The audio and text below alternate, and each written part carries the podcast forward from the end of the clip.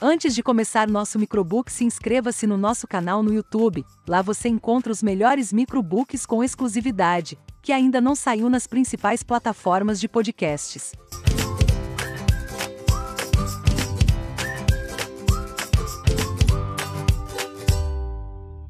Radical Candor Desde o momento em que aprendemos a falar, somos informados de que, caso não tenhamos nada de bom a dizer aos outros, é melhor não dizer nada. Essa máxima nos é ensinada desde a infância, por pais e professores que, bem intencionados, desejam nos preparar para a vida em sociedade. Embora tal conselho possa funcionar bem para a vida cotidiana, a nossa autora, Kim Scott, observa que ele é desastroso quando adotado por líderes empresariais. Talvez isso soe estranho em um primeiro momento, porém, quando você parar para refletir, verá que faz todo sentido. Scott se tornou uma verdadeira celebridade no mundo dos negócios, sobretudo após um período de grande sucesso profissional como executiva no Google. Sua atuação junto a uma das empresas mais inovadoras e conhecidas do mundo colocou-a em franca evidência. Em seguida, trabalhou na Apple, onde desenvolveu seus conceitos sobre o gerenciamento otimizado e decidiu esquematizar suas reflexões e dividir com outros líderes os resultados de sua experiência prática. Sua fama cresceu ainda mais nos últimos anos, quando apresentou ao mundo sua nova abordagem de gestão empresarial o método Radical Candor, sinceridade radical em tradução livre. Trata-se, entre outros elementos, de obter o equilíbrio ideal entre os excessos de líderes que, de um lado, são obstinadamente agressivos e, de outro, são prejudicialmente empáticos. Nenhum desses extremos parece funcionar bem, sendo necessário a proposição de uma nova metodologia para a gestão de equipes profissionais. As orientações da autora são o resultado de um delicioso mix de elogios e críticas, ambos fornecidos para produzir melhores resultados e ajudar os colaboradores a alcançarem a excelência. Afinal, os grandes líderes são justamente aqueles que entenderam a necessidade de estabelecer relacionamentos saudáveis e manter fortes vínculos com todos os colaboradores. Portanto, se você deseja construir relações francas e sinceras com os membros de sua equipe, aprender a obter, entender como oferecer orientações valiosas e, além disso, evitar o estresse no ambiente profissional, não perca este microbook. Boa leitura. O que é a sinceridade radical? Para ilustrar a sinceridade radical em ação, Scott nos conta sobre uma situação na qual seu chefe a criticou. Ela havia acabado de ingressar no Google e fez uma apresentação para os fundadores e o CEO a respeito de como o Google AdSense estava se saindo. Entrou na sala de conferência se sentindo um pouco nervosa, mas felizmente os resultados que exporia eram muito positivos. Quando a autora disse a Larry, Sergey e Eric qual foi a quantidade de anunciantes adicionados nos meses anteriores, o último quase caiu de sua cadeira. Ao se recuperar da notícia, perguntou quais recursos a equipe de Scott precisava para continuar esse incrível sucesso. Todavia, após a reunião, a superior imediata de Scott na estrutura da empresa, Sheryl Sandberg, a procurou para dizer que, apesar do bom desempenho da equipe e de seu sucesso na apresentação, havia algumas coisas que mereciam ser honestamente criticadas. Ela passou a falar sobre as coisas que gostou na apresentação e como ela se impressionou com o sucesso que a equipe estava tendo. Ainda assim, Scott podia sentir algo vindo em sua direção. De fato, Sandberg a criticou pela sua mania de dizer hum entre as frases. A chefe avançou, perguntando se isso era sinal de nervosismo, e sugeriu que o Google contratasse um treinador para ajudá-la a se expressar melhor. Scott, porém, afastou a discussão. Afinal, não parecia ser algo importante. Sem outra alternativa, Cheryl foi direto ao ponto, dizendo que esses sons faziam a autora parecer idiota. Agora, Scott não poderia mais evitar a crítica. Embora não o fosse na época, a autora, hoje, é grata pela sinceridade de sua chefe, pois se Sandberg não tivesse sido tão franca e direta, ela teria continuado sem encarar o problema. Na verdade, parece simples aconselhar os chefes a serem sinceros com os funcionários que não estão fazendo um bom trabalho. Contudo, isso raramente acontece. Para implantar a sinceridade radical em sua própria rotina como gestora, Scott desenvolveu uma estrutura simples. Imagine um gráfico básico dividido em quatro quadrantes. Se o eixo vertical aponta para cuidar das pessoas e o eixo horizontal para desafiar diretamente, o ideal é que os feedbacks oferecidos localizem-se no quadrante superior direito. É aí que a sinceridade radical se encontra.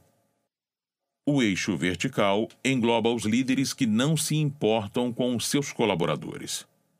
Parte da razão pela qual Sandberg foi capaz de dizer tão francamente que a autora parecia uma idiota encontra-se no fato de que ela se importava realmente com Scott. Isso foi demonstrado inúmeras vezes, como quando a convidou para integrar sua equipe e logo depois a encorajou a tirar uns dias de folga para cuidar de um parente doente. Atitudes como essa sinalizam que os líderes não estão comprometidos apenas em maximizar os lucros, mas também em promover o bem-estar de todos os colaboradores. Sendo assim, o ato de cuidar das pessoas torna muito mais fácil dar o próximo passo como um bom líder, qual seja, estar disposto a irritar as pessoas. Desafiar os outros é difícil para muitos profissionais pois, conforme mencionado, dizer qualquer coisa que não soe como imediatamente positiva é algo reprovado em nossa cultura ocidental. Entretanto, uma vez que você se torna um líder empresarial, é seu dever ser igualmente claro sobre o que está dando errado e o que está dando certo. A autora sustenta que apontar as falhas dos colaboradores não é apenas o seu trabalho, mas, na verdade, sua obrigação moral. John Stuart Mill, filósofo utilitarista inglês, afirmava que a fonte de tudo o que é respeitável no homem, enquanto ser intelectual ou moral, encontra-se no fato de que os seus erros são corrigíveis. Toda a força e valor do julgamento humano depende da exatidão ou incorreção de seus atos. Logo, você deve dizer às pessoas o que você pensa a respeito do trabalho que elas fazem. Do contrário, ele nunca será bom o suficiente. A sinceridade radical, portanto, resulta da combinação entre cuidar das pessoas e as desafiar diretamente. Entretanto, como colocar isso em prática? Scott criou um acrônimo para ajudar seus leitores a se lembrarem desses princípios. H-U-I-D-P. Sendo assim, a sinceridade radical é humilde, útil, imediata, direta, dita privadamente quando for uma crítica e publicamente quando se trata de um elogio, e nunca deve ser levada para o lado pessoal. Esse último P, de não levar para o lado pessoal, faz uma enorme diferença. Lembre-se de que Sandberg não lhe disse você é uma idiota, mas você parece idiota quando faz esse som. Há uma grande diferença. Considere suas alternativas para fazer a melhor escolha. Se você pensa que tudo isso dará muito trabalho, está certo. A sinceridade radical exige que os líderes abandonem suas programações culturais e entendam que criticar honestamente os colaboradores não é sinônimo de maldade. Todavia, se você está ponderando se de fato vale a pena, basta considerar as alternativas. Sejamos claros sobre esse ponto. Todos odiamos trabalhar com pessoas inaptas e ou incompetentes. Ao desafiar um colaborador diretamente, sem se preocupar sinceramente com o seu desenvolvimento, você cairá no quadrante que Scott chama de agressão obstinada. Isso é ruim, mas ainda é melhor do que não fazer nada. A autora se lembra vivamente do mais memorável ineficiente profissional com o qual trabalhou em sua carreira. Ele começou a liderar sua equipe adotando uma postura obstinadamente agressiva. Então, as coisas foram de mal a pior. Para endireitar as coisas, ele contratou um coach que tentava ajudá-lo, recomendando que desafiasse tão diretamente os colaboradores a fim de melhorar a sua reputação. Infelizmente, esses conselhos não o ensinaram a se importar realmente com as pessoas. Como resultado, o profissional em questão caiu no pior quadrante possível a falsidade manipuladora. Em vez de começar a se importar com as pessoas ao desafiá-las, ele simplesmente parou de desafiar os membros da equipe. Isso foi muito pior.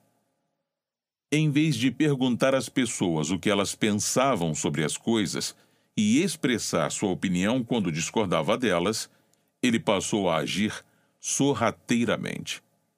Certa vez, por exemplo, ele pediu a um amigo para ligar a outro colega e colocar a ligação no viva voz para que pudesse ouvir se algo era dito a seu respeito. Esse comportamento é infantil e, felizmente, raro nos ambientes corporativos. Na prática, a maioria dos erros acontece no quadrante que Scott chama de empatia danosa. A própria autora esteve imersa nele durante parte de sua carreira. Certa vez, havia um rapaz, vamos chamá-lo de Bob, que trabalhava para ela. O problema era que Bob era absolutamente terrível em seu trabalho. Porém, sempre que ele expressava preocupações acerca de seu desempenho, Scott tentava tranquilizá-lo. Mas, depois de quase um ano, ela percebeu que a fraca performance de Bob estava afetando toda a equipe chegando ao ponto de gerar o risco de afastar os profissionais mais talentosos. Ao tentar ser legal com Bob, ela foi injusta com os outros que estavam fazendo um ótimo trabalho. Na realidade, as coisas também não foram bem para ele. Em dez meses, Scott não o criticou, tentando preservar seus sentimentos. Entretanto, a situação se tornou insustentável e foi preciso demiti-lo. Quando recebeu a notícia, ele se revoltou e perguntou à autora por que, em todo esse tempo, ninguém o avisou. Incentive todos os membros da equipe a serem radicalmente sinceros. Scott percebeu que ela havia falhado com Bob e, além disso, encorajou todos os colaboradores a fazerem o mesmo. Ao longo do tempo, os elogios que ele recebia não eram nada mais do que falsas garantias. Além disso, a gerência nunca pediu sua opinião ou estimulou-o a expressar suas ideias. Essa postura por parte dos líderes impediu a criação de uma cultura corporativa na qual os colegas diriam a Bob quando ele estivesse saindo dos trilhos. Para a autora, esse foi um dos maiores erros em sua carreira. Todavia, ela aprendeu com isso, para seu próprio bem e para poupar futuros colaboradores da mesma situação dolorosa.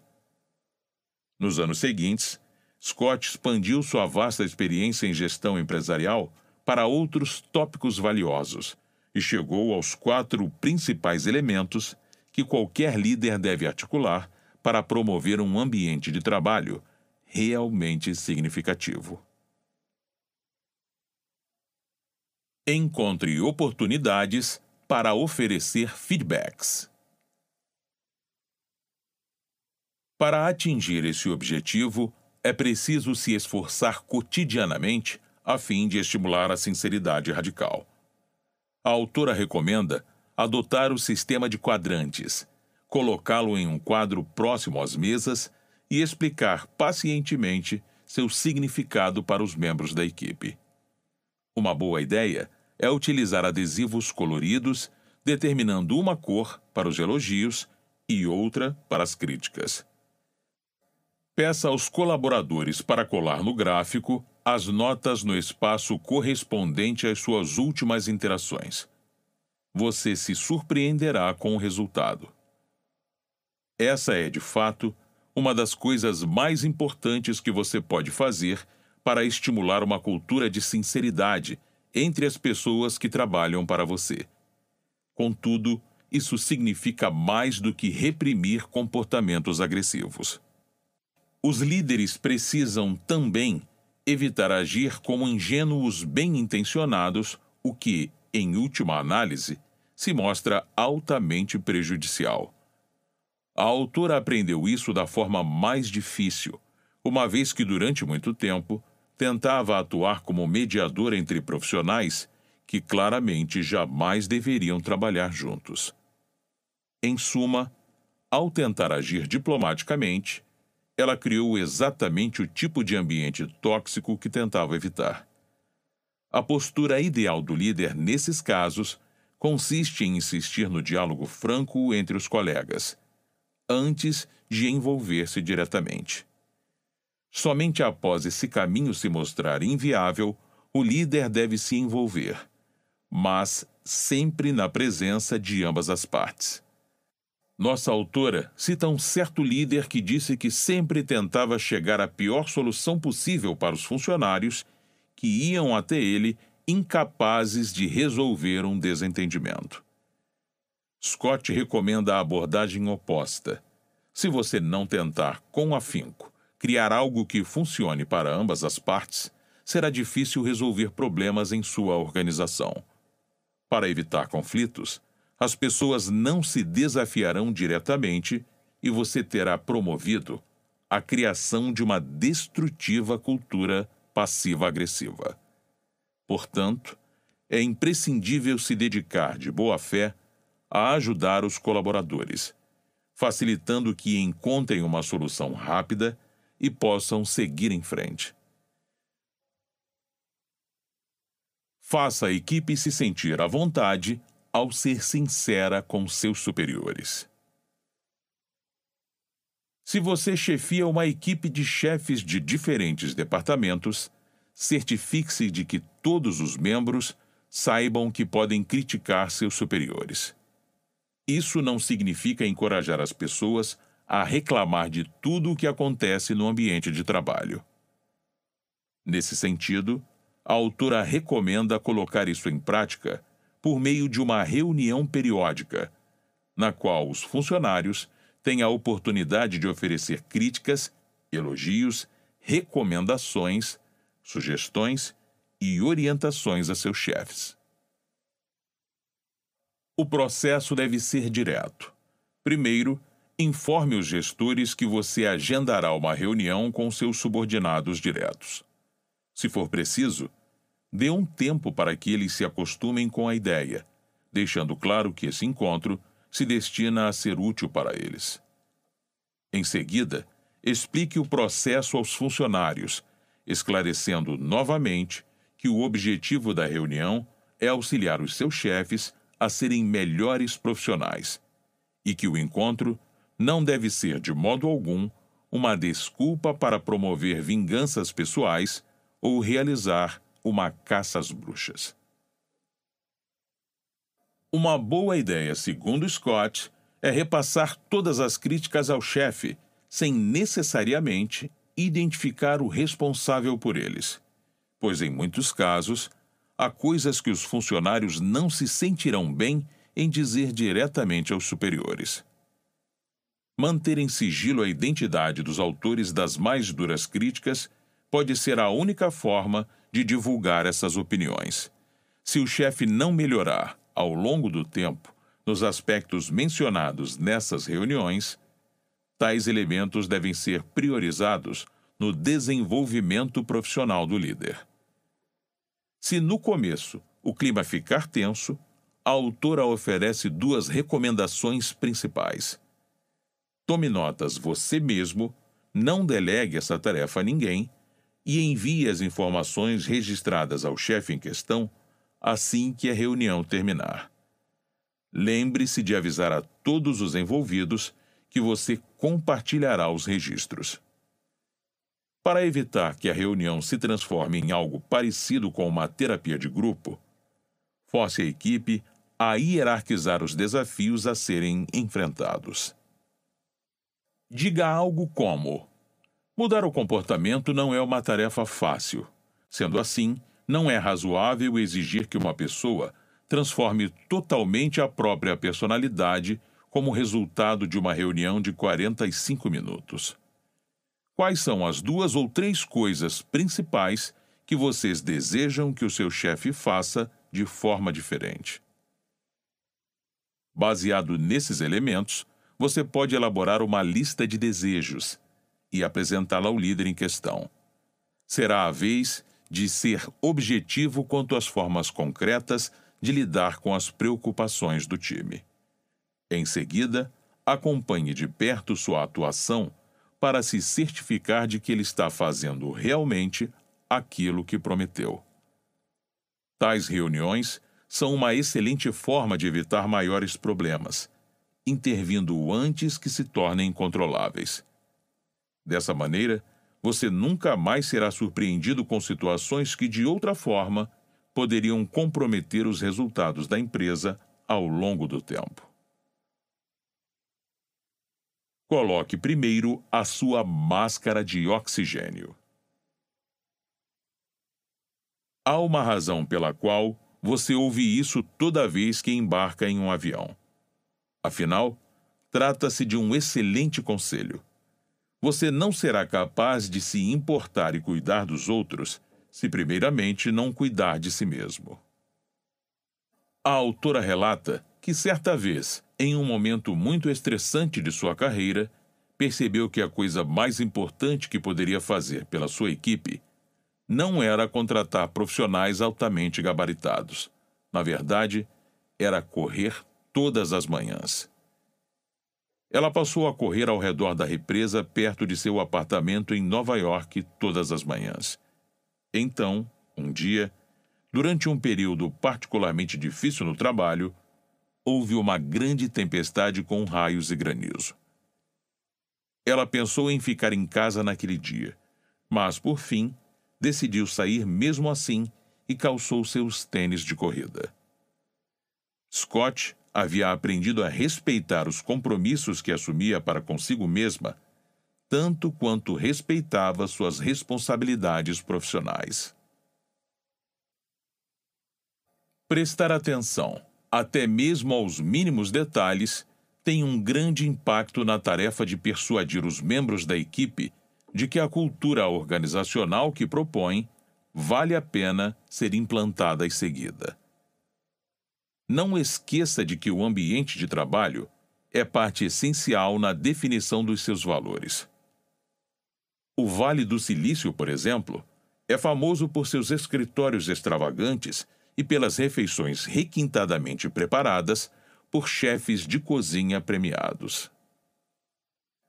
Entretanto, mesmo que você não possa bancar esse tipo de generosidade, garanta que o café servido na cozinha é da marca que os seus colaboradores gostam de beber. E também ofereça alguns saquinhos de chá verde.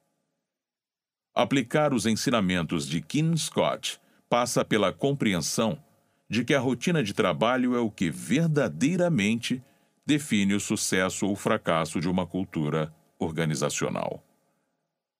Reflita. Você quer um ambiente organizado, bem iluminado e tranquilo, ou deixará que seus funcionários trabalhem em condições degradantes e espaços desconfortáveis? As pequenas escolhas que você faz convencerão as pessoas a agir de acordo com os valores que você deseja propagar em sua organização. Essa é a base de sustentação da sinceridade radical.